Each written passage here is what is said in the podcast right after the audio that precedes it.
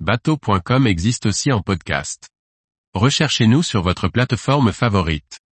Tempêtes estivales en mer, les précautions à prendre. Par Charlie Fernbar. Une tempête estivale est toujours un phénomène inhabituel. La dépression Miguel a frappé une grande partie de la façade atlantique endeuillant la SNSM. Comment expliquer une tempête en été? Les tempêtes estivales et leurs vents violents peuvent laisser de lourdes séquelles sur leur passage. Durant l'épisode tempétueux de Miguel, la SNSM a été endeuillée.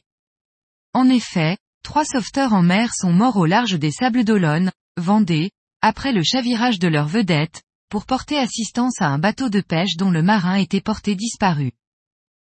Bien moins grave, de nombreux bateaux ont rompu leurs amarres et ont été drossés à la côte. Enfin, la préfecture de Seine-Maritime a fait évacuer les quais de l'armada de Rouen pour éviter les accidents. En France, comme chacun l'a remarqué, la saison la plus favorable aux tempêtes se situe entre octobre et mars.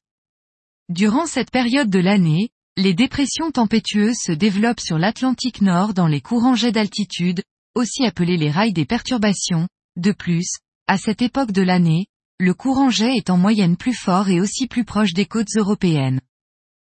Ceci explique qu'une tempête estivale qui frappe notre littoral atlantique, comme Miguel en juin, soit bien plus rare. En effet durant l'été, le courant jet est généralement plus faible et ondule plus au nord.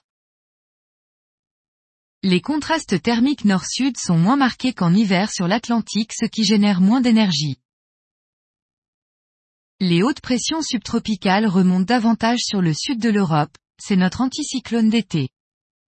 Relevé des températures à 850 hectopascales, illustrant les contrastes thermiques, les barbules figurent le courant jet d'altitude, environ 100 NDS à 12 km d'altitude la veille de la tempête, au nord-ouest de l'Espagne. La dépression Miguel se creuse sous le jet, entre le 6-6-19 à minuit UTC et le 7-7-19 à 18h UTC copyright CEPMMT, Météo France.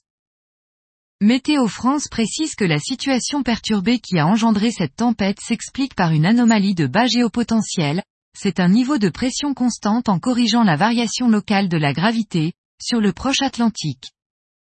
Cette situation se combine à des masses d'air plus froides que d'ordinaire en contraste avec l'air chaud situé à hauteur des Canaries.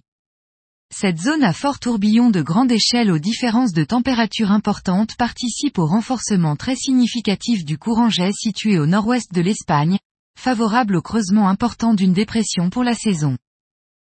L'état de la mer sera relativement semblable entre une tempête hivernale et estivale. Par contre, la mise à l'épreuve des installations portuaires est plus dure du fait du nombre de bateaux y séjournant bien supérieur en été qu'en hiver. Statistiquement, les risques d'accidents en mer sont plus élevés en raison du nombre de plaisanciers supérieurs en été. À cela, nous pouvons ajouter que les plaisanciers naviguant toute l'année ont des bateaux mieux préparés et sont eux-mêmes plus expérimentés. Au port. Même si c'est l'été, ne prenez pas à la légère les alertes météorologiques. De nombreux sites web spécialisés en météo sont gratuits, n'hésitez pas à les consulter quotidiennement. Avant de quitter votre bateau, amarrez-le et défendez-le comme si une tempête pouvait passer, même en été. Ne partez en mer seulement si vous estimez, votre bateau et ses équipements, vos compétences et celles de l'équipage, suffisants pour le vent et la mer prévus. En mer.